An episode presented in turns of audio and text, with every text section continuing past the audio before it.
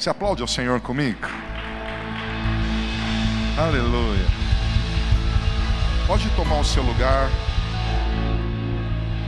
Hoje, mais uma vez, estamos aqui de quinta-feira, na noite sobrenatural, para um papo sobrenatural.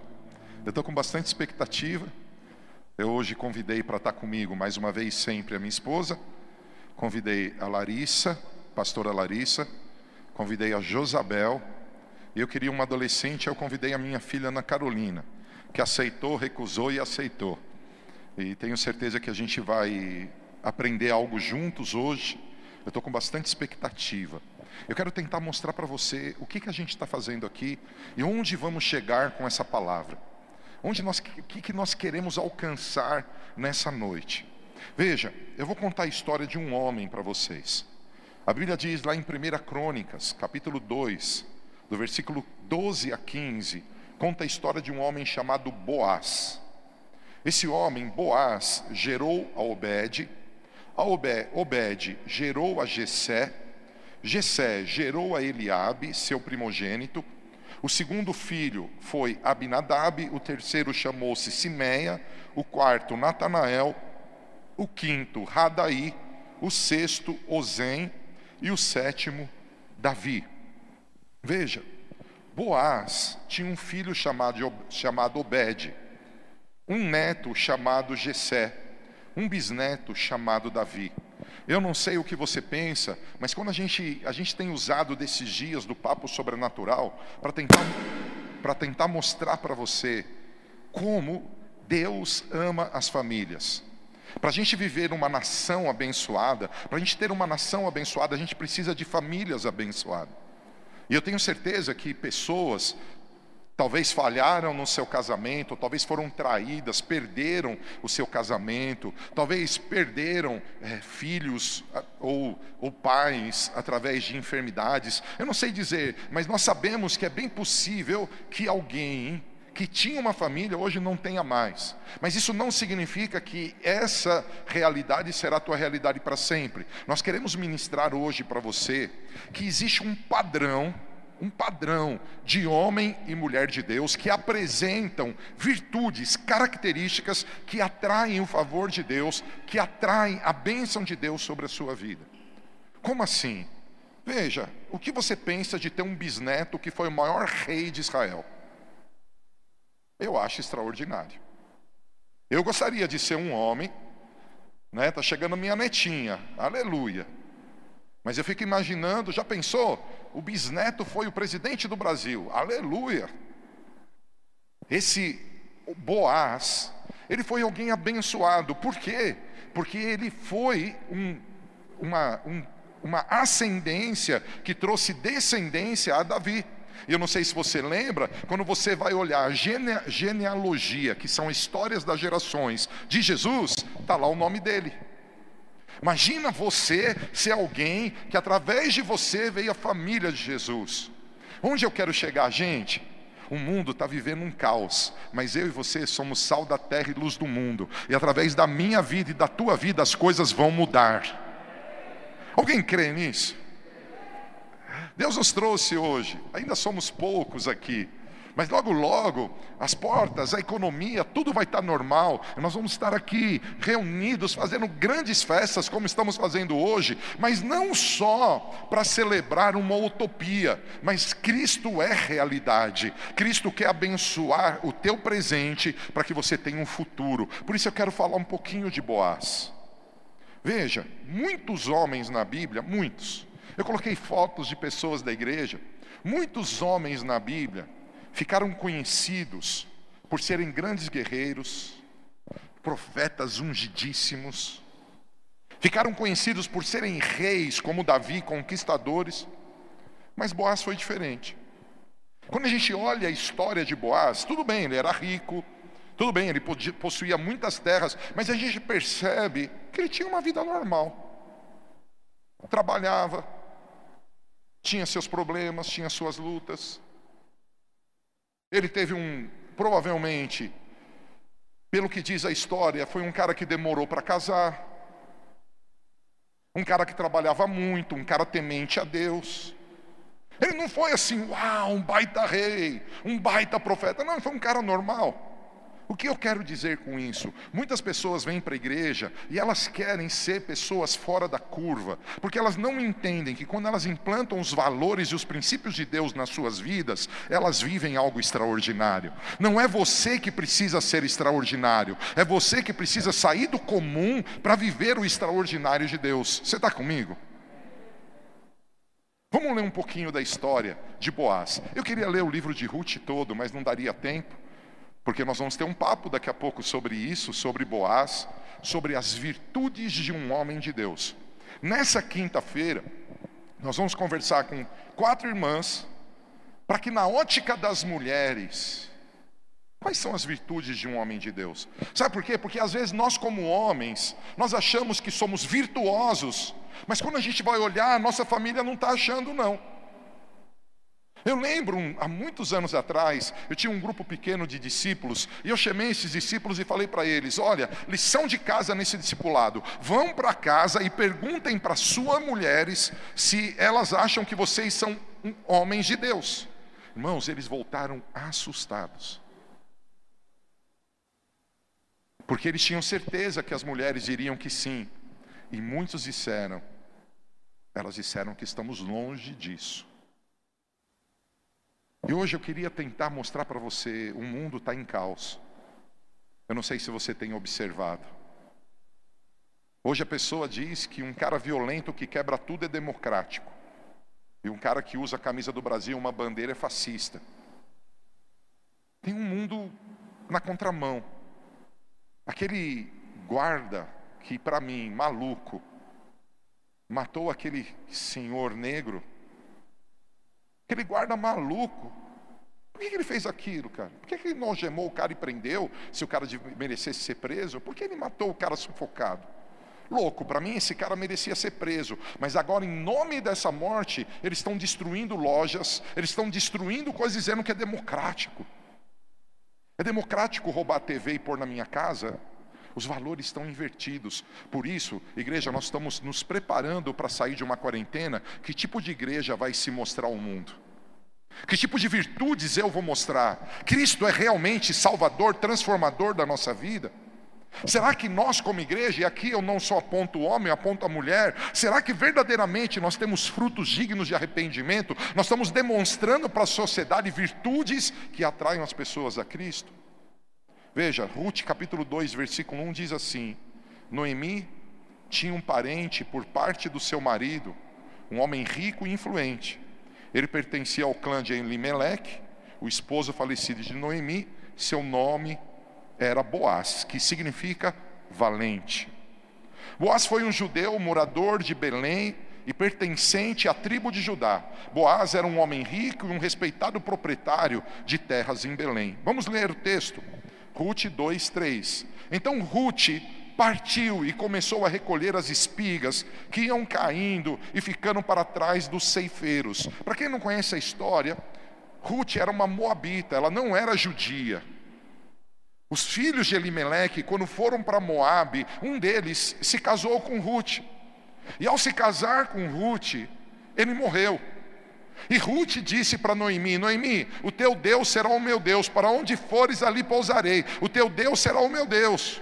E Ruth acompanhou Noemi de volta para a terra de Israel. Só que Noemi agora, ela estava antes na casa dela, agora ela era estrangeira. Por isso, ela não tinha emprego, ela não tinha casa, ela tinha uma sogra que a amava. E ela começa a recolher espigas para comer, para sustento, para produzir farinha, para poder comer, para viver. E Ruth, ela começa a recolher espigas, ela ia atrás, porque em Israel tinha uma lei de Levíticos, que aquele que está pegando espiga, quando cair no chão, tem que deixar para o pobre. Não, não pega de volta, caiu no chão, deixa lá que é para o pobre. Você só pega que você pegar e pôr na cesta. Aqui você não pegar, deixa para o pobre. E aí ela começou a recolher as espigas que iam caindo e ficando para trás os ceifeiros. Sem ela perceber, ela entrou na plantação que pertencia a Boaz, que era da família de Elimeleque, que era o sogro de Ruth, que tinha morrido. Naquele exato momento, Boaz estava chegando de Belém, e saudou os ceifeiros com a paz do Senhor. Que Yahvé esteja convosco. Diante do que eles responderam, os ceifeiros responderam: Que Yahvé te abençoe. Então Boaz indagou aos, ao capataz dos ceifeiros: A quem pertence aquela jovem? E o servo, capataz dos ceifeiros, respondeu: Essa jovem é moabita, que voltou com Noemi dos campos de Moabe. Ela me rogou que deixasse caminhar atrás dos segadores, recolhendo as espigas que fossem caindo dos feixes de trigo. E assim ela está trabalhando desde bem cedo até agora, e só parou um pouco sobre o abrigo para recompor as forças. Falou então Boaz a Ruth: Ouça com atenção, minha filha, não vás respigar no outro campo não te afastes daqui, mas fica na companhia das minhas servas. Observa o terreno que os homens estiverem ceifando e vá atrás deles. Eis que já ordenei aos rapazes que não te incomodem. Quando tiveres sede, vai procurar os cântaros e bebe da água que os meus servos trouxerem para saciar a sede dos trabalhadores. Claro, não dá para ler tudo, mas eu não sei se você percebe algo. A gente percebe quando uma pessoa tem um coração ruim, tanto faz se ela é rica ou ela é pobre, ela é egoísta. Ela está sempre muito preocupado com ela. Esse homem, ele é generoso. Esse homem, quando ele vê uma mulher necessitada, ele chama a mulher, e naquela época não era comum, gente. Naquela época o homem abusava da mulher. Se abusa até hoje, imagina naquela época. E ele diz: Olha, fica tranquilo, eu já pedi para os meus servos não importunarem você, porque era comum os servos importunarem. Olha, você não precisa ficar aqui é, de qualquer maneira. Eu quero dizer para você que você pode beber da água, você pode pegar das coisas que eu trouxe para os trabalhadores, fica para você também. O que significa isso? Talvez se a gente lesse o capítulo 3 de Ruth, o capítulo 4 de Ruth, nós íamos nos deparar algumas virtudes desse homem, Boaz: bondade, generosidade, respeito, fidelidade. Ele era temente a Deus, ele era amoroso, ele era gentil, ele era um cara próspero, ele era trabalhador e ele era uma pessoa humilde. Por que eu estou citando esse homem? Eu poderia ter escolhido o rei Davi, eu poderia ter escolhido Abraão, eu poderia ter escolhido Moisés, para falar de virtudes que um homem tem que ter para fazer algo, é, para viver uma vida melhor. Mas, sabe que no meu coração, eu quero tentar mostrar para você, e meu coração, ele está bem inquieto, sabe? Por que ele está inquieto? Porque não é possível que a gente vai passar por uma pandemia como a gente passou, e a gente vai continuar igual. Eu vou profetizar e declarar: se eu e você nos rendermos à ação de Deus, nós colheremos frutos impressionantes do Senhor nesses dias. Mas está na hora da gente acordar. Por isso eu estou trazendo mulheres para dizer para mim, homem, e até mesmo para as mulheres que estão aqui: será que aquilo que a gente acha que é virtude realmente é virtude? A Bíblia diz: quem pode entender os seus próprios erros? Esse homem tinha virtudes que fez dele um cara que gerou um homem segundo o coração de Deus chamado Davi. O que significa isso? O que eu quero dizer? O conjunto de virtudes de um indivíduo compõe a sua essência. Quais são as virtudes que você tem? Depois que você entregou a sua vida a Cristo, o que, que mudou no teu coração? O que, que você tem de diferente? Quais são os frutos que você tem produzido, que eu tenho produzido? O conjunto de virtudes de um indivíduo forma o seu caráter. O significado mais associado à virtude é o da excelência. Será que nós somos uma igreja excelente? Será que nós somos homens excelentes? Será que as irmãs são mulheres excelentes? Será que os jovens dessa casa são jovens excelentes? Quais são as virtudes que nós temos apresentado? Cultivar virtudes é crucial para o desenvolvimento de uma pessoa, pois é uma forma de estar disposto a praticar o bem. As virtudes se configuram em hábitos capazes de levar ao que há de melhor na condição humana. Eu quero profetizar que quando nós voltarmos ao normal, que é o novo normal, nós encontraremos uma igreja melhor, uma igreja mais parecida com Jesus, uma igreja que é formada de gente que ama. Alguém diz amém? Ah, irmãos, essa crise mostrou a violência doméstica num novo nível. Essa crise mostrou as pessoas indo para a rua quebrar tudo, dizendo que estão reivindicando algo. Ei, peraí, tem algo errado. Nós precisamos permitir que o Senhor nos transforme. Eu estou indo para o final dessa primeira parte. Olha que interessante esse texto do apóstolo Paulo aos Romanos. E esse texto fala das virtudes. Esse texto fala dos hábitos. E esse texto fala das características que nós temos que implantar nas nossas vidas. O amor seja sem qualquer fingimento. Odiai sim o mal e apegai-vos ao bem. Amai-vos dedicadamente uns aos outros com amor fraternal, preferindo dar honra a outras pessoas mais do que a si próprios. Não sejais descuidados no zelo, Sede fervorosos no espírito, servi ao Senhor, alegrai-vos na esperança, sede pacientes na tribulação, perseverai na oração.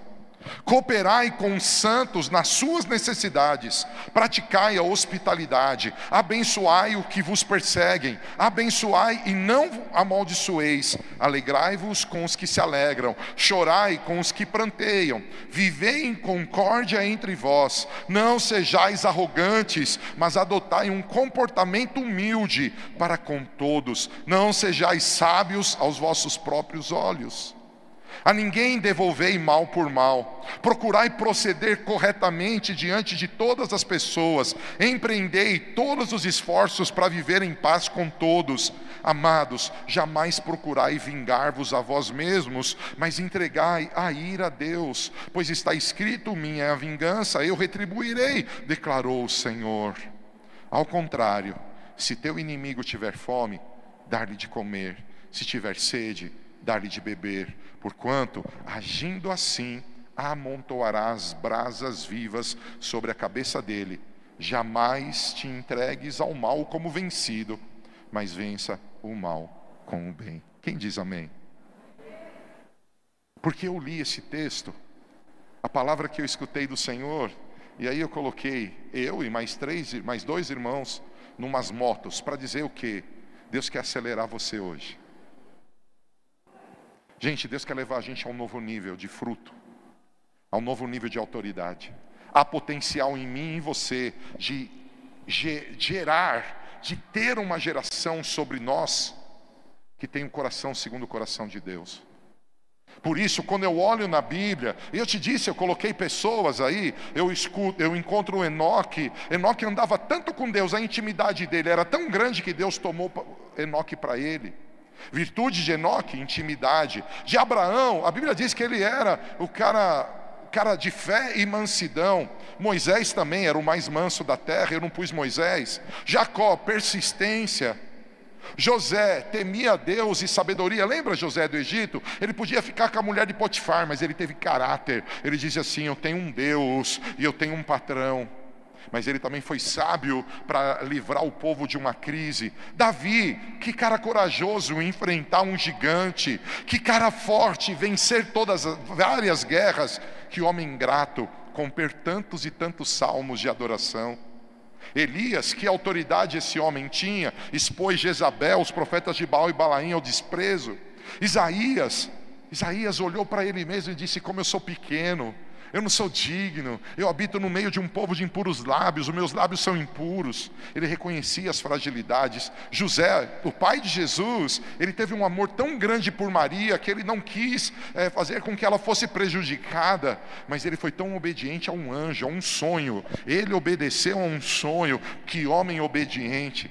Paulo, eu expus muita coisa de Paulo. Paulo era um cara de fé, era um cara de ousadia, um cara de amor a Deus. Ele não se envergonhava do Evangelho, ele desprezou o mundo e ele tinha uma alegria que ele nos ensinou. Meus irmãos, tenhais por motivo de grande gozo o passais por provações. São virtudes. São virtudes. E por que nós estamos pregando isso? Porque hoje, no Papo Sobrenatural, nós vamos conversar sobre as minhas virtudes, as tuas virtudes, como homens e mulheres. E vamos colocar essas virtudes na pauta da palavra para ver se a gente não precisa de algumas mudanças. Para ver se realmente, verdadeiramente, aquilo que nós pensamos, aquilo que nós falamos, aquilo que nós fazemos é algo agradável ao Senhor. Vocês estão comigo? Mas guarda algo. Nós vamos daqui a pouquinho ver um aviso. Assim que acabar o aviso, assim que o aviso terminar, nós vamos voltar aqui com as convidadas para o papo sobrenatural. Depois nós vamos ter um momento, depois desse momento, eu vou voltar no final do culto para orar com você. E eu tenho certeza que dentro dessa oração, o Senhor vai tocar na minha e na tua vida. Por quê? Porque a gente está se preparando para uma volta. A gente está se preparando para um novo tempo. E se a gente não tiver os frutos corretos na nossa vida, se não ficar igual, talvez fique pior. Mas o plano de Deus é que ela avance, que ela cresça, que ela seja cada dia mais linda. Vamos estar juntos hoje? Quais são as virtudes de um homem de Deus na ótica de algumas mulheres? Vamos para o intervalo, vamos para os avisos, não é intervalo, né? Vamos para os avisos, e depois dos avisos, a gente vem aqui para o nosso papo sobrenatural. Olá, você está no Papo Sobrenatural. Então, está gostando? Interage com a gente, faz as suas perguntas, tira as suas dúvidas, afinal é um papo em família. Vamos para a agenda da semana? De segunda a sexta, às 8 da manhã, estudo bíblico com o apóstolo Paulo Tércio nas redes sociais dele. E na própria segunda, às 21 horas, movimento de intercessão com a profetisa Marta. Quinta-feira, às 20 horas, nós temos o Papo Sobrenatural. Sábado, às 19 horas, nós temos o Culto de Jovens. Neste domingo, às 10 e às 19 horas, nós teremos Santa Ceia. Você está sabendo que nós voltamos aos nossos cultos presenciais? Veja nas nossas redes sociais quais são as recomendações para que você possa participar conosco. Lembre-se, você não está sozinho. Acesse o nosso telefone do plantão pastoral para nós abençoarmos a sua vida pessoal, todos já me conhecem, né? Sou a Vivi, sou uma das voluntárias aqui do projeto da NDV Brasil com o Instituto NDV nessa campanha de alimentos para os trabalhadores que ficaram sem renda nesse período de quarentena, de pandemia. Inclusive estamos batendo aí os recordes de cadastros feitos aqui no portão. Nós gostaríamos de agradecer a todas as pessoas que doaram alimentos, que doaram na conta do Instituto, que estão de alguma forma se mobilizando para vir nos ajudar. Tem pessoas mobilizando nos seus condomínios, tem pessoas mobilizando com seus clientes, né? pessoas profissionais da beleza que não estão trabalhando e ainda assim eles estão mobilizando seus clientes para trazer alimentos. Nós temos muitos membros aqui da igreja que doaram, amigos de membros, pessoas que nem nos conhecem então, é, estão conosco nessa causa, estão também com esse coração cheio de vontade de ajudar, de colaborar e de fazer a diferença na vida dessas pessoas. E a gente também não pode deixar de agradecer aos membros da nossa igreja da melhor idade que têm nos ajudado, que estão confinados em casa cumprindo a quarentena. A dona Helenice é uma delas que está mais de 70 dias em casa, sem sair de casa, pediu ajuda para a gente para fazer a sua doação. Nós fomos até lá, pegamos o alimento, ela fez questão de sair e ir até o mercado comprar o que nós estávamos precisando, fez uma grande doação para nós. Quero deixar aqui toda a nossa gratidão, porque ela saiu da, da quarentena dela para nos ajudar. Nós nos mobilizamos aqui, mas precisamos de vocês. Muito obrigada, muito obrigada mesmo. Já entregamos 1.552 cestas. A gente está com uma média agora de é, entrega de 90 cestas por dia, mais ou menos. É, a gente já fez 2.881 cadastros até o momento. É, a gente está tendo uma média aí de 150, 160 cadastros por dia. Inclusive, esse número vem crescendo, né? A gente já está numa etapa aí da campanha já de finalização, mas o número continua crescendo. A cada dia vem mais pessoas aqui no portão para receber a sua cesta básica, né? Na esperança de receber a sua cesta básica, de ser atendido pela nossa campanha. Então, essas são as doações que chegam, né? E a gente vai montando de acordo com o que chega. E vai montando e vai fazendo as ligações e o cadastro, né? É feito o cadastro, as ligações e aí a gente chama as pessoas para virem retirar as cestas. E para você como é fazer isso? Ah, para mim é gratificante. Já estou quase dois meses aqui vendo as pessoas sejam, sendo abençoadas, sendo, sendo edificadas, né? Isso é o mais interessante.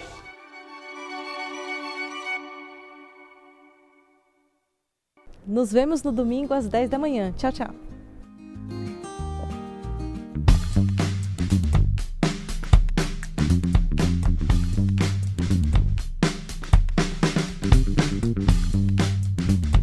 Que bom que você está aí com a gente.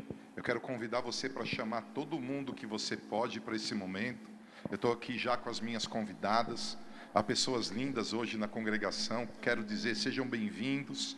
Que Deus seja abençoando muito a sua vida. Esse é um formato novo desse culto de quinta. E eu tenho certeza que a gente vai se divertir e receber do Senhor, porque o óleo de Jesus, a unção dele é óleo de alegria. Eu estava aqui pensando e me divertindo comigo mesmo, porque eu disse agora há pouco, vamos para o intervalo. Eu acho que eu já estou pegando o esquema de televisão aqui, mas na verdade nós fomos para o comercial e agora eu quero. Comercial não, aviso, olha aí, eu estou na TV, irmãos. Estou na TV. E nós vamos conversar com vocês a respeito dessa história de Boaz, a virtude de um homem que fez esse homem ter uma descendência abençoada. Na ótica das mulheres, cara, o que um homem de Deus apresenta? Eu mostrei algumas coisas aqui, mas antes da gente começar a falar do assunto, eu vou pedir para elas se apresentarem novamente, falarem um pouquinho quem elas são, o nome delas, um pouquinho delas e eu volto aqui. Vou começar aqui com a Marta, depois a Carol, depois a Josa, depois a Lara e aí eu volto. Vamos lá? Para apresentar tudo? É, cumprimenta o povo e se apresenta mais oi, uma pessoal vez. que está aqui, saudade da igreja. E oi para você que está com a gente na internet. É, que Deus fale com a gente, mesmo nesse formato. Abra seu coração para isso. Bom, sou a pastora Marta, você me conhece, né? Mas se você está vendo o vídeo talvez pela primeira vez, eu sou a pastora Marta, fundamos o ministério juntos há 22 anos e eu sou casada com o Paulo Tércio, que é esse jovem. Esse jovem foi muito bom. E você, mocinha? Oi, é, meu nome é Ana Carolina, eu sou filha da profetisa e do apóstolo e eu faço parte do Ministério de Dança e do Ministério de Evangelismo daqui da casa. Boa noite, eu sou Josabel, filha dessa casa, há 14 anos. Eu tenho uma família muito linda, diversificada, mas linda. Amo estar aqui com vocês e vamos hoje para esse papo. Que bom.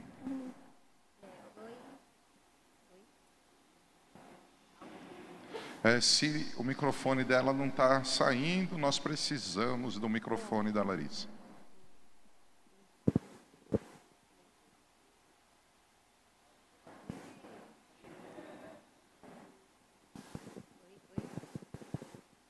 Isso acontece, porque quem sabe faz ao vivo, irmão. Acontece. Ah, agora foi. Eu não sei para onde tem que olhar. Olha ali, olha aqui. Você pode olhar para as pessoas. Oi, gente, está vendo na internet? Oi, gente que está aqui. Tudo bem? Eu sou a Lari. Eu sou pastora aqui na igreja. Eu sou da família do apóstolo, da profeta, da Carol. Sou casada com o Murilo. Esse ano faz cinco anos e eu espero poder agregar nesse papo e acrescentar uma visão diferente aqui para quem está em casa também poder né, se identificar e crescer com a conversa. Legal. Eu acredito que todas vocês pensam como eu penso. A igreja verdadeira é uma igreja frutífera.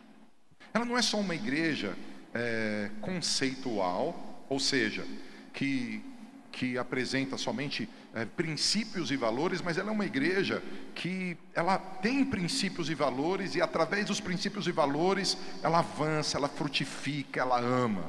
E eu entendo que a base de uma sociedade feliz é a família.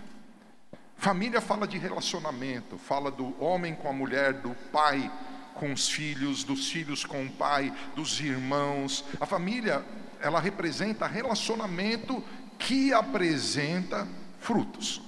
E eu tenho certeza aqui que cada uma de vocês tem uma ótica, uma visão.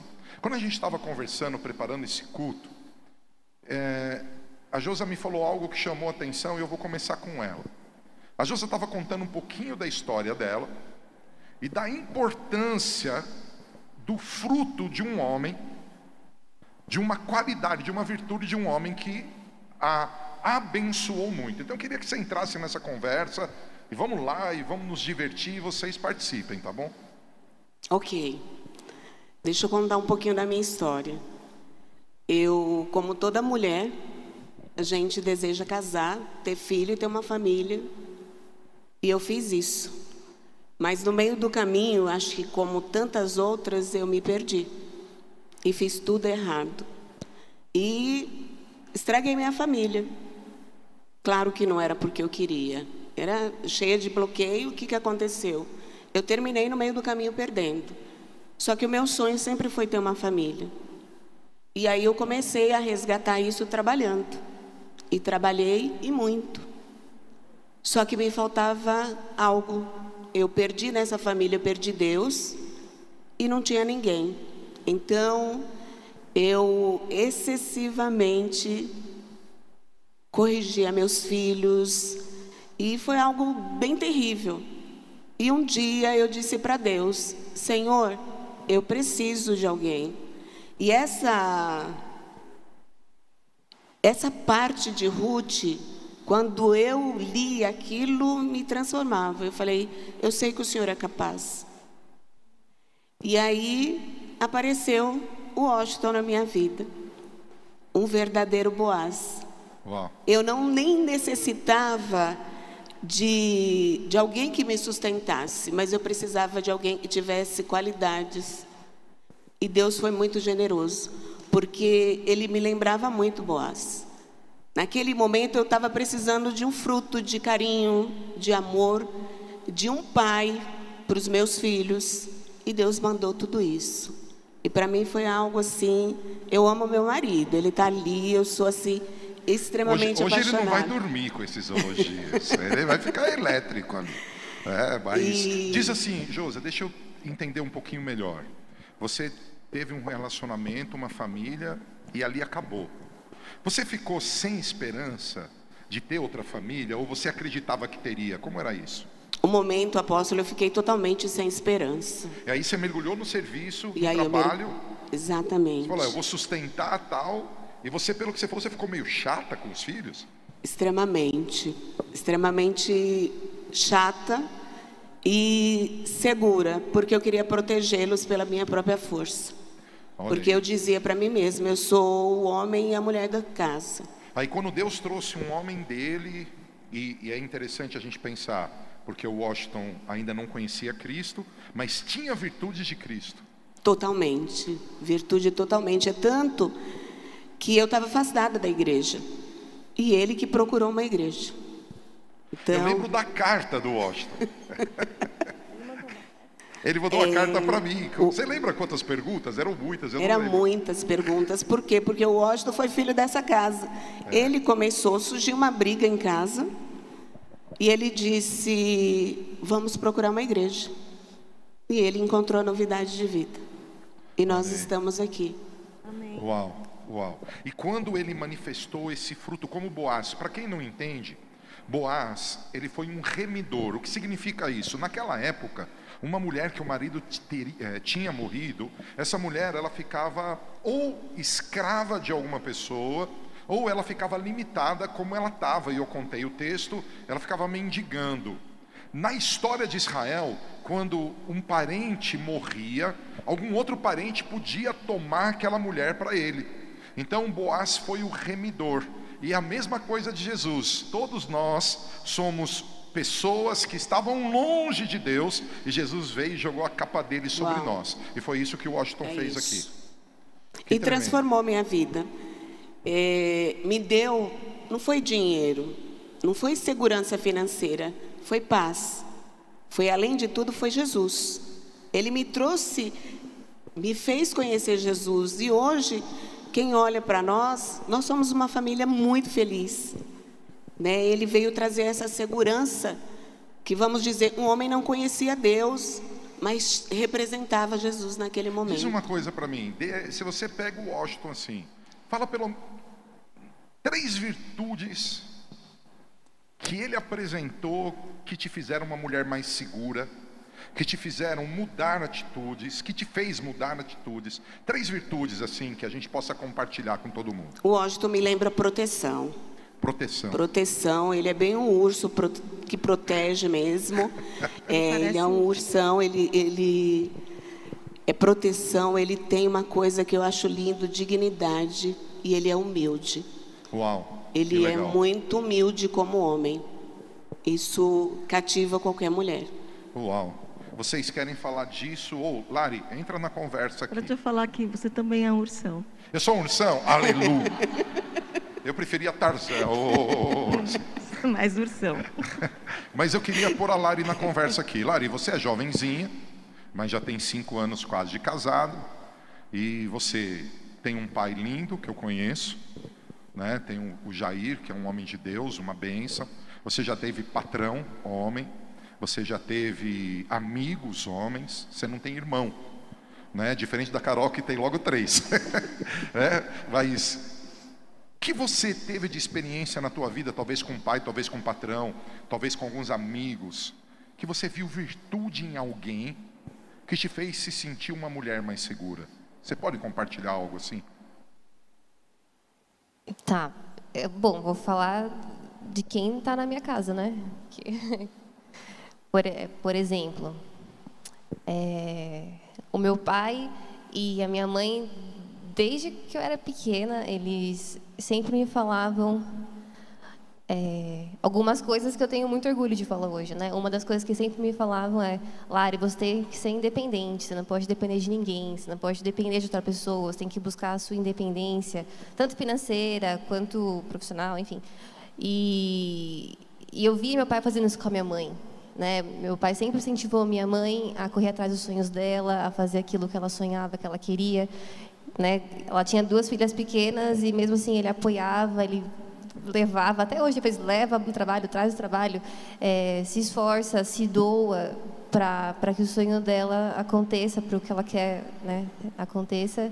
E eu acho isso muito lindo, porque... Então você, o que você está dizendo é que teu pai, ele não era um cara egoísta que queria a mulher cuidando dos sonhos dele, era um apoiador dos sonhos Sim. e te incentivou a Sim. isso. E para mim isso foi uma quebra, porque eu sei que a história da nossa família, muitas vezes a mulher ficava presa dentro de casa, né? Tinha que fazer o almoço, a janta, tinha que cuidar, lavar, cozinhar. E, e a, o trabalho da mulher, ela dentro de casa, e quando trabalhava fora, ela tinha o segundo trabalho, né? O contrato dentro de casa. E isso limitava. E com a minha mãe, não. Eu, eu vejo o carinho dele, a atenção dele sempre, sempre. Claro, não que seja ruim porque tem mulheres que são vocacionadas para ficar em casa. Sim, gente, e não há nenhum Deus, problema. Não tem problema não há nenhum. nenhum problema. Mas o que eu digo que é legal é que ele sentiu na tua mãe, ele discerniu na tua mãe um sonho e ele falou: Eu não vou quebrar esse sonho por causa de uma tradição. Sim, ele, apo né, ele apoia a minha mãe a fazer a faculdade quando ela ainda era jovem, né? Faz tempo, mas assim, quando ela era jovem, ela foi, fez faculdade, quebrando preconceitos, porque naquela época a mulher não fazia faculdade, tinha que casar, tinha que ter filho. E ele apoiou, ele incentivou, ele fez de tudo para ela prestar um, um, como chama? Concurso. Um concurso. E agora tem um trabalho super legal. Ele, ele apoia em tudo. Ele é o maior fã da minha mãe, eu acho, e eu acho isso muito legal. Eu acho muito bonito. É um dos exemplos que eu tenho é, é, é o meu pai. Outro exemplo que eu tenho é o meu avô, por parte de, de mãe, né? Meu avô materno. Acho que as maiores lembranças do meu avô é no chão, assim, deitado e orando e clamando. E ele tinha um caderninho de oração com o nome de todo mundo da família, de todos os missionários que ele orava, de todas as pessoas que pediam oração. E eu lembro não sei, é a minha maior, maior, lembrança dele, é no chão, ajoelhado, chorando, e não estava nem aí, a gente entrava, a gente passava, né, às vezes, porque a gente era criança, mas ele ficava ali orando, e eu tenho certeza que ele orou por mim, pela minha família, pela minha irmã, pelas minhas tias, então, essas Uau, referências que, que, eu tive da, na minha infância e na minha adolescência, eu sei que, que foram que me fizeram escolher o marido que eu tenho hoje. Uau. Né? Uau. O seu avô, como ele chamava esse? Durvalino. Durvalino. o pai da Marilda. É. Puxa, e você então, quando pequenininha, via esse homem prostrado no chão orando. Sim, se ele não estava lá, ele estava com uma Bíblia desta grossura lendo, e, e, era tipo sagrado. Todo dia ele lia, e a Bíblia era toda arriscada, né? Porque ele lia, ele marcava, e, e meu avô, ele não sabia ler muito bem, né? Mas mesmo assim, ele, ele tinha muita fome de Deus. E, E, para isso, para a tua vida, trouxe um impacto que te fez ser uma pessoa de amor a Deus, de valor Sim, eu tenho certeza absoluta que hoje eu, eu me vejo como missionária, né? Porque eu trabalho aqui na igreja por causa dele. Uau. Porque eu vi isso nele e um dia eu falei, Deus, eu, eu sinto que tem, que tem na minha família isso e talvez ninguém pegou, então eu vou pegar, porque é um legado que eu quero continuar. Tremendo. Carolzinha, você pode falar mal da sua mãe, de mim só bem. Mas eu queria que você compartilhasse de o que a gente está dizendo. Você vê, a Josabel está falando que um marido trouxe algo que fez dela uma mulher com mais frutos, mais com paz e alegria. A Lari está contando a história do pai e do avô, onde ela viu coisas lindas. E isso fez com que ela pudesse florescer e avançar. E aí, Carol, você como uma adolescente, você teve três irmãos, tem três irmãos que eu acho que não pegam no seu pé. Você tem um pai super bonzinho. Então conta a história pra gente aí. É, como você disse, eu tenho três irmãos e você, então eu acho que eu sempre fui cercado por homens, né, em casa. Por isso é difícil entrar outros homens na jogada. A gente fica só de olho, tá, Davi? Eu já estou batendo no sofá aqui, ó. Mas desde sempre eu acho que uma coisa que vocês sempre foram é, incentivadores. É, eu nunca tive um problema de ter um sonho e vocês falarem, ah, você não consegue. Eu lembro quando eu queria entrar no time de futebol da escola, o Murilo ele falava assim, não, vou te treinar, vamos fazer isso, o Rafa também. E eu acho que isso é muito legal, ter homens em volta que falem que nada é impossível para você e que você consegue o que você quiser, eles vão te ajudar, se esforçam juntos. E não só isso, como vocês sempre falaram, você, a mãe, os meninos, sempre falaram que se a gente tem Deus, a gente consegue fazer tudo e que Deus é sempre o centro de tudo. E eu acho que isso mudou muito meu ponto de vista em muitas coisas. Eu lembro que às vezes eu estava no quarto mexendo no celular, aí o Felipe ia lá, entrava e começava a falar, pregar. E ele fala, hein? É, Felipe. Ele- Quem não conhece aqui, o Felipe quando fala, fala, irmãos. E ele começava a pregar e a falar isso e aquilo. Aí ele começava a pregar em inglês. Aí ele falava coisas que eu tinha que fazer, que eu tinha que mudar. E às vezes eu podia achar chato e podia ficar irritada, mas futuramente, tipo, isso me ajudou muito a, a evoluir e pensar esse, o quanto esses valores são importantes para a nossa vida e quanto isso nos fazem crescer em todas as áreas da nossa vida. Que legal. Marta, entra na conversa. A gente está meio. Gente, a gente tem que misturar nessas conversas, hein? Entrem aí. As respostas estão As boas. respostas estão boas, né? Por isso que Tá, tá funcionando. Vai ninguém lá. quer atrapalhar a resposta boa. Então, e aí? você falou tua? que eu falo muito, eu tenho que me controlar. Eu estou controlada. Fala. Não, é você que tem que falar. O quê? Sobre esse papo que a gente está tendo. Que experiências você teve? Você teve um pai extraordinário. Ai, tô com saudade dele. Não Eu fica também. falando dele. Tá bom. Você teve dois chorar. irmãos que te pressionavam. Ah, eu não quero falar dos meus irmãos. Tá bom. Você falou que era pra gente falar dos pontos positivos. Você tem então, um marido. Vamos para outro lado. Você tem um marido que tem uma lista de virtudes. Ah, ok. Então fala aí pra gente. Olha, eu troco por três cappuccinos. É... Assim, você quer que tudo eu fale pontual, mas nós somos mulheres aqui, somos maioria, e nós precisamos Sim. explicar o contexto. Tá. É, Deus tem um propósito para conectar mulheres e homens, né? Então, coisas importantes que eu acho que, que Deus. Vou falar então de você, né? É isso? De quem você quiser. Pode falar do teu pai, pode falar dos teus irmãos, dos teus filhos. Você tem homem pra caramba na tua É, vida. então, Tem mesmo. é. Tem mesmo, é um monte, cara. Mas coisas que eu acho é, bem importantes, né? Tem coisas que fluem do homem, Deus deu para o homem, que é essa parte da proteção, da segurança. E quando a gente está emocionalmente muito abalada, já teve uma vez que eu tinha que entregar o TCC lá, quando eu fazia faculdade, eu já estava muitas noites sem dormir, eu estava muito nervosa. Aí lembra que você me consolou? Eu lembro. Faz tempo isso, eu estava desesperada. Obrigado, eu não Deus. conseguia fazer, nem conseguia dormir direito. E aí você me abraçou, me consolou e você se comportou muito bem naquele dia. Só naquele dia? É, porque o que, que é ruim? É quando você está esperando um abraço, um consolo, um chazinho, e o homem fala: Você é forte, para com isso, levanta, e não sei o quê. Mas foi muito legal quando você me abraçou, me consolou, porque eu estava passando um momento muito difícil. Isso. Né? Não é verdade que É às verdade. vezes só um abraço e falar vai ficar tudo bem, é, e dar um abraço e fala você vai conseguir, isso já é bom, né?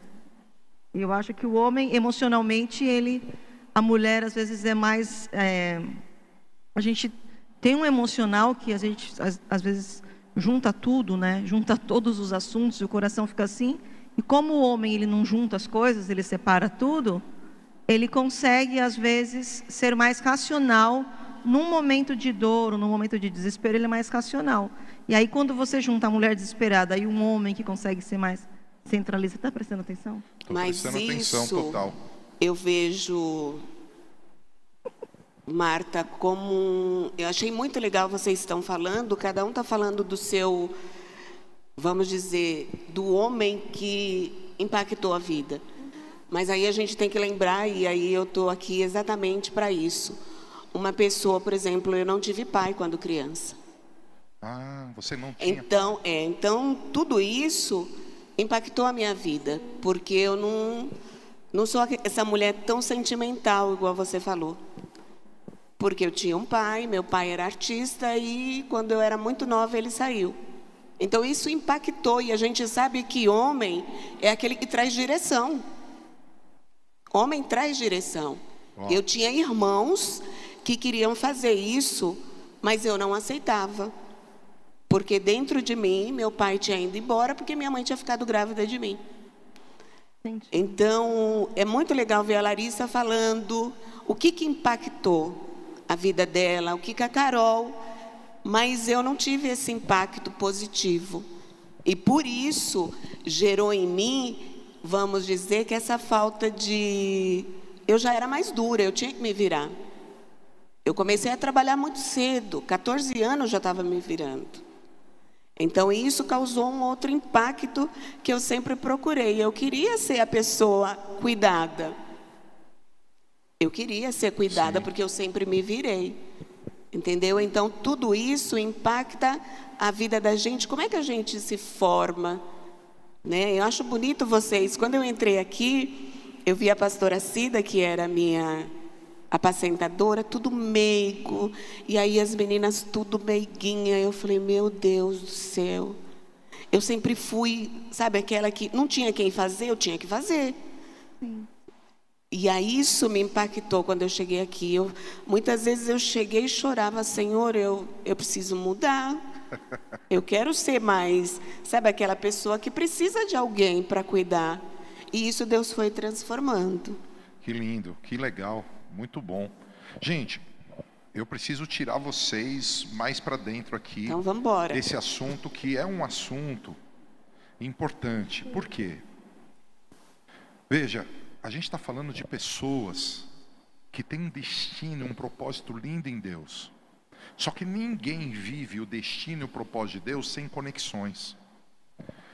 Se eu não tenho conexões, se Boaz não tivesse conexão, não teria Davi. Davi é um fruto de conexões. E hoje a nossa sociedade ela está vivendo valores invertidos. Então, o que eu quero trazer aqui para a conversa, já tem algumas perguntas aqui, eu vou, eu vou fazer, eu vou falar daqui a pouco, mas vamos lá, chamar a Lari, chamar a Carol, chamar a Marta, a Josa, para isso. Hoje, quando vocês olham para o mundo, você como pastora, você como líder na casa, né? a Marta como pastora, a Carol como uma adolescente que frequenta a igreja desde que nasceu, é, que frequenta uma escola cristã, vocês percebem o que eu percebo? Que existe é, uma necessidade da própria igreja se reinventar para ser mais parecida com Jesus? Ou seja, existem muitos homens que talvez estão na igreja, leem a Bíblia, oram, mas está faltando virtudes de apoio à esposa, de apoio aos filhos. É, eu, eu fiz uma pesquisa há poucos anos atrás lá, que a grande maioria do sistema penitenciário brasileiro são filhos de crentes. O que, você acha que aconteceu para o cara estar tá preso? Porque eu aprendo que a falta da paternidade traz rejeição. Mas que frutos a igreja precisa apresentar? O que para você é importantíssimo nesse, tem, nesse tempo, os homens de Deus mostrarem na sua família, nos seus ambientes de trabalho? Ah, deixa eu pensar. Pergunta muito elaborada. Eu, eu acredito que nós somos construção. Todo dia está se construindo, né? A pessoa que eu sou hoje, amanhã eu posso não ser mais, eu posso evoluir, ou eu posso voltar para trás, né? Retroceder. E é muito difícil é, eu entrar nesse papel de, de julgar o que a pessoa está ou não fazendo. Eu acho que eu não, não tenho esse direito, porque eu não sei quem é aquela pessoa, a história que ela carrega, a, a história que, que vem né, de geração em geração, os costumes, a cultura daquela família. Eu acho muito perigoso, talvez, eu, me colocar no lugar da julgadora. Mas o que eu sei e o que eu, o que eu entendo é o que eu falo né, para quem está perto de mim. Só tem uma maneira de mudar, que é se conhecendo. E quando eu falo de me conhecer, eu falo de realmente encontrar a essência, encontrar o que Deus me fez para ser. Então, talvez para um homem hoje, né, pensando desde uma família, que ele não se sente completo, que ele, que ele acha que está faltando alguma coisa, ele está frustrado, ou eu não sei, né? Pode ser tanta coisa. Pode ser que está frustrado com relacionamento, com trabalho, é, não sei, com os filhos. O que eu falaria para ele é, é, se conheça, porque talvez está carregando um peso que não é seu, mas é um peso que você aprendeu com seu pai, com a sua mãe, porque os maiores traumas de uma criança são dos 0 aos 2 anos de idade. Então, imagina, dos 0 aos 2 anos de idade, quantas coisas que não acontecem e a criança, como ela não tem uma, uma linguagem, não tem um entendimento ainda muito formado, uma coisa que é assim fica desse tamanho, virou um monstro. E as pessoas vão carregando isso para o resto da vida, se não pararem para se observar, se analisar e buscar a resposta. Então, por isso que eu digo, é muito difícil eu falar, está errado isso, tá, isso, isso ou aquilo. Deixa eu entrar aqui em algo. Você está dizendo que um homem precisa se conhecer.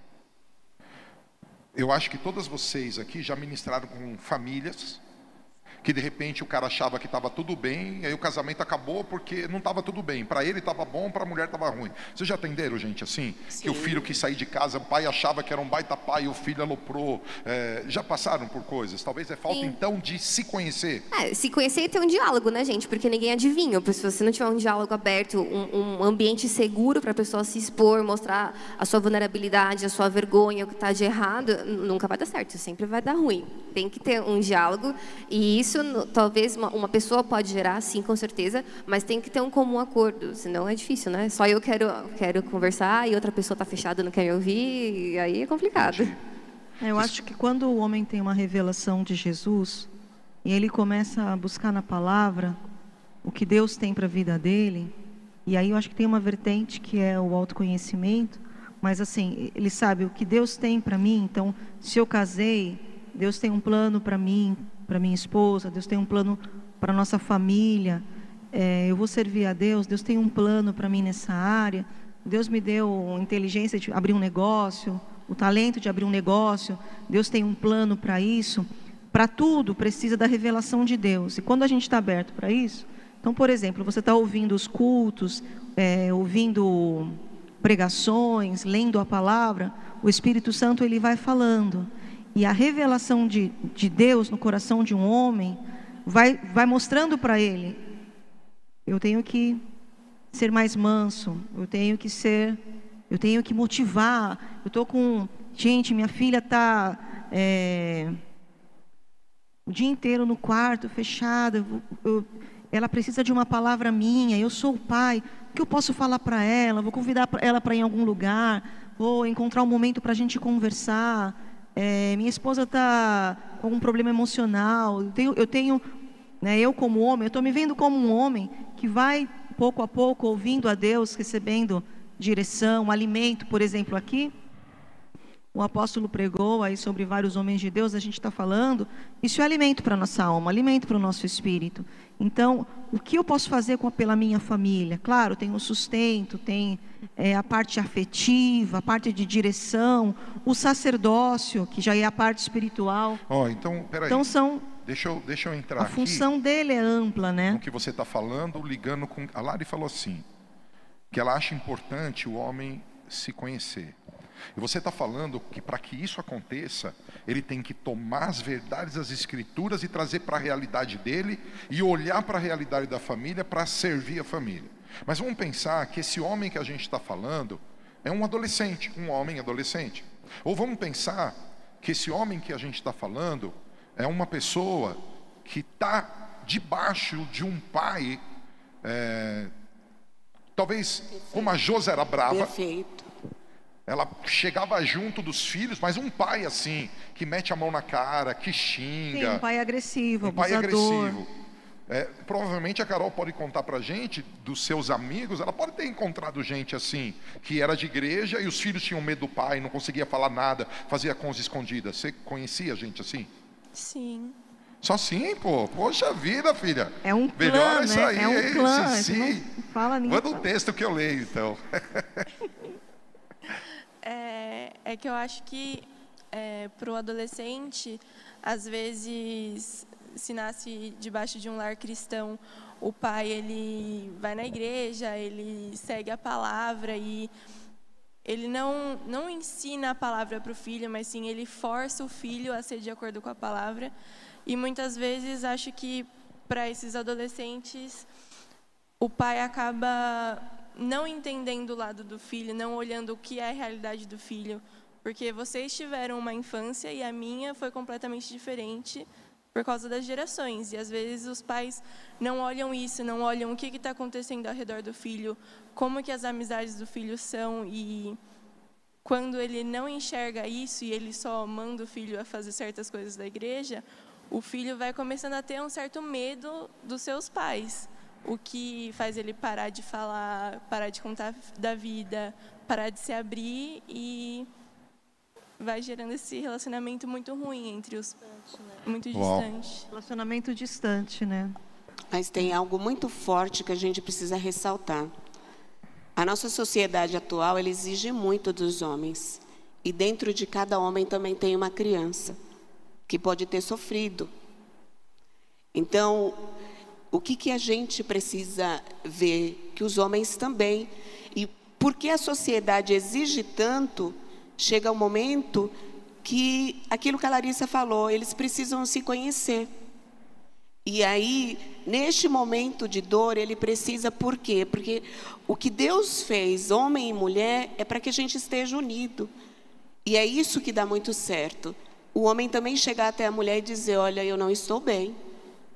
Sim, Eu não estou bem. sim. Mas normalmente o homem, gente, o homem não quer nem ir no hospital, não quer tomar Não, uma injeção, vou, irmãos, não quer tomar vou. uma vacina, não quer nunca fazer o exame do homem. A mulher tem 50 exames para fazer, o homem tem um, não quer fazer e não quer às vezes conversar com um pastor, conversar com um amigo, conversar com um mentor, porque ele foi educado para A ser semana que vem eu vou contar para vocês. Nós desde pequenininhos somos pressionados a ser macho. Exatamente.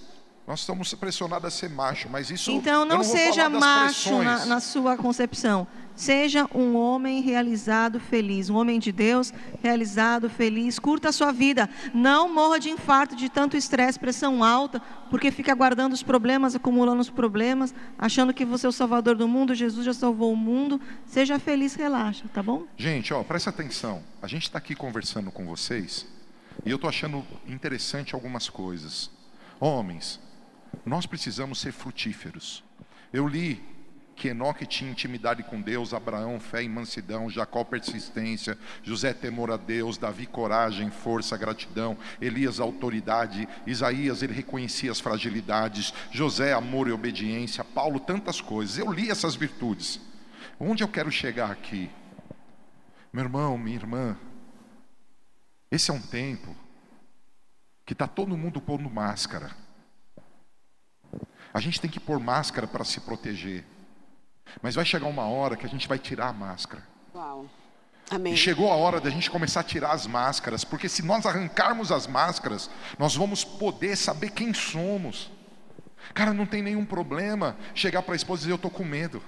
Não tem nenhum problema dizer para o filho, filho, eu te amo, mas eu não estou concordando com o que você está fazendo. A gente muitas vezes bate na mesa porque a gente foi treinado a não falar, mandar. Deus quer rever esses conceitos. Por quê? Porque vem uma igreja gloriosa sobre a terra. Vem uma igreja poderosa sobre a terra. A gente está tendo uma conversa aqui muito boa, infelizmente o relógio passa. E nós tivemos três perguntas e eu preciso fazer essa pergunta e vamos ver como que vai ser. Carol, a Bia Ramos fez uma pergunta para você. Aê, Bia! Carol, você quer um marido igual ao seu pai ou igual aos seus irmãos? Ai, ai, ai. Vai, vai no colete, vai dar uma voltinha. Meu, foi a Bia, meu. Eu não tenho nada a ver. Eu Eu, eu vou mudar a tua resposta se eu não gostar. Autoritarismo. É, eu acho que eu li em algum lugar que o primeiro amor de uma menina é o pai, né? E acho que isso influencia Primeiro e único. na decisão do, Você leu do errado. marido. Então, eu acho que é parecido com meu pai. Posso, ganhou, posso dar um Carol. conselho público para você? Conselho público. Você precisa de um marido igual Jesus. Legal. Ele vai ser tremendo. Ela falou tão bonitinho, amor. Não, eu recebo. Obrigado, filha. Então, Bia, ela prefere eu. Aleluia. Mas a Bia fez uma pergunta para a Josa também, Bia. Opa. A Bia está aqui. Vamos lá. Obrigado pelas perguntas. Bia deu lição para todo mundo. O que quer dizer? Ele não conhecia a Deus e já era maravilhoso, enquanto o outro conhecia a Deus e não era um homem, assim como Washington. É, eu não entendi a pergunta que eu, eu, eu vi a pergunta, mas acho que ela quis dizer o seguinte: que eu acho que o primeiro esposo ele conhecia Deus e não deu muito certo. Não, eu acho que ela não, eu não comentei sobre isso. Eu não acho que foi isso, não. Eu, o que eu acredito é que ela entrou em contradição em relação a ele não conhecer Deus. Não conhecer Deus é, nem sempre é estar dentro da igreja. Porque tem gente que está dentro da igreja e não conhece Deus. Sim. O que eu disse é que ele tinha virtude já de Deus. Com certeza. Entendeu? É nesse sentido, Bia. Ele não, não frequentava uma igreja, mas ele tinha caráter de um homem de Deus, que se exige ter de Deus. E é tanto, isso, tanto que ele sentiu falta de Deus. com certeza. Um dos maiores sinais de um homem de Deus é desejo de Deus. E Isso é um fruto muito gigante, muito lindo. Aí tem mais uma pergunta para a Josa. Ó, a Josa tá famosa aqui, viu? Aleluia. Silvia Zacarias Opa. faz uma Aê, pergunta para você. Josabel, aqui em casa, às vezes, preciso lembrar meu marido que sou menina, que também sou frágil. Você, como uma mulher que também é forte, ela está dizendo que ela é tão forte, que às vezes o Zaca fala, ah, ela se vira, né? Deve ser isso. Você se sente assim também, que você tem que lembrar que você é uma menina? Sim, com certeza. E eu já falei isso aqui. É porque a Silvia se parece muito comigo. A gente teve que se virar muito cedo. E tem momentos que a gente esquece, e aí demonstra para o marido que é muito forte, ele esquece que a gente precisa ser menina. Porque ele sabe que a gente se vira. Então, tem, tem sim momentos que eu preciso, mas hoje eu cresci e eu digo para ele: eu preciso de um abraço. Amém. Eu preciso que você me ajude. Legal. Então, tinha coisas, por exemplo, o, o lixo, era eu que saía de manhã feito uma louca. E aí, o Espírito Santo mesmo, porque é autoconhecimento. Eu falei, não. E aí, um dia eu falei para ele: você pode pôr o lixo. Hoje é um hábito dele, eu não posso, eu não faço mais isso. Aleluia. Aleluia. Então a gente precisa Deus tá dizer falando. também. Porque muitas vezes, como nós somos mulheres tão decididas, a gente acha que ele sabe. Então, a gente fez um contrato em casa. Quando não estiver bem, eu te digo, tá bom? Porque eu já sofri muito. E o contrário também é verdadeiro. Demais. Ó, agora tem que ser rápido, tá? Vai ter que ser rápido por causa do horário. Pensem, eu vou deixar você liberada, porque toda vez você é a primeira aqui. Eu comecei com a Josa lá, mas as perguntas mais difíceis foi para a Larissa, então vou deixar a Larissa por último. Vai começar com você, Marta. Eu queria que cada uma de vocês destacassem três virtudes, três virtudes que vocês acham importantíssimas em um homem de Deus. Um cara que é de Deus. Não estou dizendo que é o teu marido, teu filho, teu amigo. Três virtudes que um homem de Deus deveria apresentar. Só vou pedir um favor. Se você pensou numa virtude a Marta falou, eu vou te deixar no buraco, hein? Se, se ela falou, vocês arrumam outra. Pode ser duas ou três, vai, vai lá. Você está contando? Olha. Vai lá, meu Cadê amor. a produção? O homem bate. Misericórdia. Eu senti. Vai dar tempo para pensar? Não, é pai Ah, e tá. bola. Vamos lá. É, tava, tava aqui. é, paciente. Eu sou. Uh! Corre, vai. Paciente. Carinhoso. Eu vou te levar no posto para tomar café. Paciente, carinhoso. Paciente, carinhoso e Eu tô tão paciente. feliz. Carol, É, protetor, incentivador e atento. atento. A protetora era meu, viu, Carol? Mas tudo bem, eu te... Uma virtude de um homem de Deus, ele precisa conhecer a palavra. Legal. Porque ali está o caminho de tudo. E cuidar bem dos filhos, né? Bom pai e eu vou te dizer, ser a mesma pessoa em todo lugar. Muito bom. Você detonou, hein, Josa? Tudo Detonou, mais muito bom. complexo, mais profundo. Lari, Ah, amar como Jesus ama, ter o olhar de dignidade que Jesus tinha, olhar as pessoas com, com dignidade, né? Quantas mulheres ele não olhou com dignidade mesmo, mesmo sociedade julgando, e, enfim, e, e não julgar e conseguir entender a dor, né? Ter esse olhar que, que não julga, mas acolhe. legal, muito bom. Lari, Suzane Souza fez uma pergunta, tá? Hã? Qual, quais ou qual conselho você daria para um homem que precisa fortalecer o sacerdócio dele? O que você diria para um homem que falou assim, puxa, cara, não, eu estou em falta com o meu sacerdócio, não, não tá legal, preciso melhorar. O que, que você falaria para ele? Tá. Primeiro eu falaria para ele, o que, que para você é um sacerdócio? Porque eu acho que não dá para você melhorar uma coisa que você nem sabe o que é. E às vezes ele, ele não sabe o que, que é, né? Ele acha que sabe, mas não sabe. Então o primeiro ponto é você realmente escrever. O que, que para você é um sacerdócio? Escreve. Segundo, procurar pessoas que você veja que tem isso na, é, na vida acontecendo, porque a pessoa com certeza vai te mostrar um caminho. Né? Não só o caminho, mas também tudo que talvez ela errou no caminho, ela acertou no caminho, e isso vai poupar muito tempo, né, para você aplicar na sua vida. E, e em terceira, realmente praticar. Eu acho que, que uma pessoa que não tem e precisa ter, ela tem um caminho a percorrer de, de aprendizados, e, e se ela não praticar aquilo, não treinar aquilo, não vai acontecer. Muito legal. É, Carol, Sandra Brasti fez uma pergunta. Carol, como é morar em uma casa com quatro homens que são líderes? Dois já foram embora, só tem mais dois. Como é para você isso, ter pessoas que são líderes ali perto de você? Ahn, difícil. Mas acho que dentro de casa a gente sempre soube discernir o que, que era igreja, o que, que era família, quando você era pastor, quando você é pai, quando o Murilo é pastor, quando ele é irmão.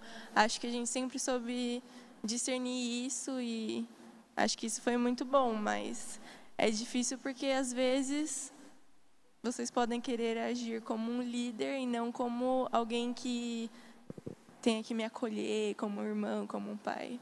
Entendi. Muito bom. Marta, fizeram uma pergunta para mim, mas eu vou transferir para você. Obrigada, irmão. Porque ninguém fez pergunta para minha esposa. Jesus. Para eu não chorar. Maiara Brandão perguntou para mim, mas eu vou pedir para você. Oi, Mai, valeu, aumento para você. Como lidar com homens religiosos Ai, não tenho paciência. que usam a palavra de Deus para impor situações e coisas sobre a esposa? Meu Deus, precisaria meia hora para responder isso. Tá bom. Eu acho assim, gente. Uma das coisas que a gente tem como igreja é que a gente é o que a gente é, a gente é espontâneo. Então, assim, não adianta eu tentar ser uma pessoa que eu não sou, você fica sem autoridade. Um legalista religioso que tenta ser uma coisa por fora, com as palavras, com as roupas, com os sermões, e não é por dentro, a palavra diz que ele é filho de Beuzebu. Esse homem está com muito problema, porque ele acha porque ele nasceu homem, sabe, ele é semideus, e ele decorou três versículos e quer que todas as pessoas se ajoelhem aos pés dele, e é autoritário em casa, é autoritário com os filhos, é autoritário na igreja. Jesus nos ensinou, nós dois, a, conhecer as pessoas pelo fruto. Pelo fruto. Quando a pessoa já chega se achando lá em cima, a gente já, já nossa cabeça, a gente põe essa pessoa lá na lista, lá embaixo, porque não está pronto. Agora, a pessoa que chega humilde, servindo.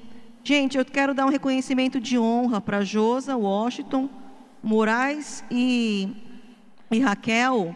Eles estão há dois meses. De quase três. Vai dar, acho que março, abril é maio, né? É. Quase três meses em todos os cultos na porta, sentado. Às vezes está super frio, mas eles foram escalados para ajudar ali, caso alguém chegasse na porta para ajudar. E eu estou agradecendo vocês, a quem honra, honra. E a gente vê isso. A gente vê isso. Falei outro dia, Paulo, maior frio, o que, que eles estão fazendo com a porta aberta? Vamos tirar essa função, tá frio, não chega ninguém. Mas eles estão fiéis na posição deles. Então, esse religioso, a palavra diz que é um sepulcro vazio. Meu Deus do céu, um sepulcro já é ruim, vazio. É uma fraude, né? É que nem acharam aí na cidade um, um, um sepulcro vazio, sepulcro né? Caiado, não é vazio. É caiado. Ah, é caiado. Ele é né? pintado por fora bonitinho, por dentro tá cheio de osso, tá cheio Ah, de podre. mas a mesma coisa, Não é tá? É vazio, uma não. fraude. É uma fraude. De qualquer maneira, é uma fraude. É Então, um o que eu cara acho? vazio. Se você casou com ele, eu estou me compadecendo de você, você está com um problema. Mas você vai ter que ganhar a guerra contra a religiosidade com a unção do Espírito Santo. A unção do Espírito Santo despedaça esse engano, despedaça esse jugo, expulsa, a palavra diz que o Beuzebu é um dos maiorais, expulsa principado de religiosidade, entra num propósito com Deus de oração e jejum pelo seu marido, unge ele quando ele estiver dormindo, né? Quando ele for trabalhar, entra em guerra espiritual, pede a Deus que que dê a ele uma experiência com Deus vivo. Conversa com o seu pastor, sua cobertura, sua autoridade. É, se o seu pastor conseguir ajudá-lo. E é, balde, a palavra diz que pelo testemunho da esposa, o homem vai se converter. Então é possível que pela sua atitude diante de Deus, Deus vai abrir portas para ele ser livre dessa religiosidade. Porque para ele está muito ruim também. Porque ele não está carregando a presença do Espírito Santo. E não adianta nada a gente falar que a gente crê, que a gente sabe decorar a Bíblia inteira, se a gente não tem a presença do Espírito Santo. Então é ruim para ele, é ruim para você. Tá bom? Tá bom, muito bom. Posso fazer um comentário? Por favor, não precisa nem pedir. Aleluia, pessoal. Aplauda Jesus, aplauda Jesus. Aleluia.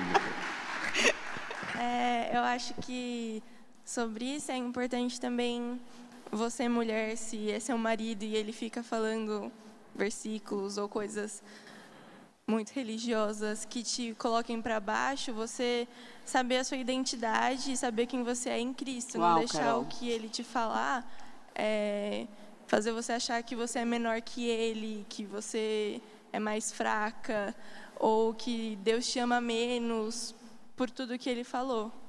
Uau, muito bom, senhora. Muito bom. Ó, é. Gente, eu estou indo para o final dessa parte. A ideia era continuar, porque é bom ouvi-las. E eu não sei se você que está congregado com a gente, cultuando com a gente, você está percebendo que é uma forma de pregar a palavra diferente. A gente está mexendo com coisas muito profundas aqui. E todas as pessoas que perceberem falta de algum fruto na tua vida, eu acredito muito no discipulado como uma ferramenta para essa correção. Busque isso, busque relacionamento para ser frutífero. Eu queria, aqui eu fiz quatro, eu perguntei, virtudes. Eu queria, começando agora pela Larissa, depois a Josa, depois a Carol, depois a Marta, que você falasse dois frutos podres que para você não tem nada a ver com o homem de Deus. Coisas que o mundo apresenta e que às vezes a igreja mostra. Duas, dois aspectos horríveis na vida de um homem que para você é ruim e que nunca deveria ter um homem de Deus. Violência e hipocrisia. Violência e hipocrisia. Nossa. Ela usou os dois. Não, mas vamos lá, porque assim a gente fala oito. Vamos lá. É... Puxa, me pegou. Sabe assim, eu estava tão convicta disso. É. Violência é algo terrível, mas eu acho que você fingimento é terrível, né? É... E falta de caráter. Legal. Carol? Acho que o autoritarismo e calma aí. É, não sei, não sei como pôr isso em uma palavra, mas tipo, quando você coloca, você é inseguro, então você coloca a pessoa para baixo, pisa nela. Entendi. A tua insegurança é jogar o outro, você faz o outro ser desvalorizado. Você, meu amor? Então, eu também ia falar o da Lari e a Josa, porque assim, é, porque assim, gente, violência contra a mulher é crime. E Sim. se você está nos assistindo, chegar esse vídeo para você, e você às vezes perde a cabeça e você é violento, você precisa de ajuda. Nós estamos aqui para te ajudar. Você precisa ser livre dessa, desse fato, dessa ferida, dessa, do que aconteceu com você que te tornou esta pessoa. Porque Deus não tem isso para você e você deve se sentir muito mal por fazer mal a alguém que você ama. Então, assim, violência, gente, é uma bandeira. Violência contra a mulher é uma bandeira que toda mulher vai levantar sempre que você perguntar o que. É, por quê? Porque ele é mais forte. A palavra diz que você é mais forte para cuidar e para amar, não para bater, né? Então a violência, gente, está aqui, ó, não pode tá, mais. Agora não tem outras duas. É. E machismo, o que é machismo? Quando a sua mulher fala com você e você nem está escutando. Isso é machismo. Porque você não imagina que da cabeça dela vai vir alguma coisa à altura de ser a sua decisão. Quando a sua mulher fala com você e você pensa que, ah, nem quero, sabe? Tipo, você nem dá atenção, significa que você não considera que Deus deu uma inteligência para ela sobrenatural. Uau. A nossa inteligência é muito boa. Gente, eu vou juntar algo aqui para que a gente possa ir para outra parte. O que estamos falando hoje aqui? Nós estamos falando de virtudes que os homens precisam apresentar para que os seus relacionamentos, quer seja de filho para pai, de irmãos, de marido e esposa, sejam ajustados. A quarentena está acabando. Aqui na casa, nós já podemos vir ao culto. A quarentena está acabando. Amém. E nós não podemos ser as mesmas pessoas. Nós precisamos, e a Bíblia diz, produzir frutos dignos de arrependimento. Eu e você e eu vou orar daqui a pouco por isso. Não só o homem, tá? Porque Boaz ele apresentou frutos que não eram frutos somente de homem. Ele apresentou bondade, generosidade, respeito, fidelidade. Ele era temente a Deus, ele era amoroso, ele era gentil, ele era próspero, ele era trabalhador, ele era humilde. E tudo isso uma mulher pode apresentar também. Mas o que nós queremos fazer aqui é clamar ao Senhor daqui a pouquinho para que o poder sobrenatural de Deus abra nossos olhos, quebrante nosso coração e seja uma noite de libertação e cura interior, para que todo fruto podre seja cancelado e comecem a vir frutos bons. Amém. Você está olhando para um homem, daqui dos entrevistados, eu sou o único homem, que já apresentei muitos frutos podres. E eu me envergonho do meu passado. Eu me envergonho tantas coisas ruins que eu fiz. Mas hoje eu posso estar aqui em família, São todos filhos espirituais e três da família natural. E, e poder com muita transparência, com muita sinceridade, dizer que eu estou evoluindo. Tenho muito que crescer, tenho muito que aprender. Mas Deus transformou um cara que não dava nada para ninguém, um cara que era horrível, para ser um homem dele. Acho que os meus frutos são muito pequenos ainda, mas eu creio que 2020 será o melhor ano da minha vida. Eu estou crendo que elas todas, como filhas espirituais, vão poder colher mais frutos da minha vida. E eu tenho certeza que Deus quer isso para a tua casa, para você. Por isso a gente está aqui compartilhando. Talvez você viu uma mocinha de 17 anos falando. Talvez você viu uma pessoa é, que tem só cinco anos de casamento. Talvez você viu uma pessoa que teve uma frustração e hoje tem uma bênção. Talvez você viu uma mulher que talvez você pense, ela está aqui porque ela é esposa dele. Mas eu tenho certeza que as quatro, elas trouxeram valores. E se eu e você colocarmos isso nas mãos de Deus, daqui a pouquinho, o Senhor vai limpar a videira. Amém. E ela vai dar mais frutos. Amém. Então eu vou convidar você agora a participar de um outro momento. A pastora Cida Viana, ela vai nos dirigir em uma palavra. E daqui a pouquinho eu volto para orar com você. Eu estou com uma expectativa de que milagres do Pai virão. Deus está me mostrando pessoas envolvidas com álcool e drogas sendo libertas. Isso me quebranta. Deus está me mostrando casamentos sendo ajustados. Deus está me mostrando homens se despertando para ser o Boaz da sua esposa. Eu acho que algo glorioso vai passar aqui no templo e vai passar aí na tua casa.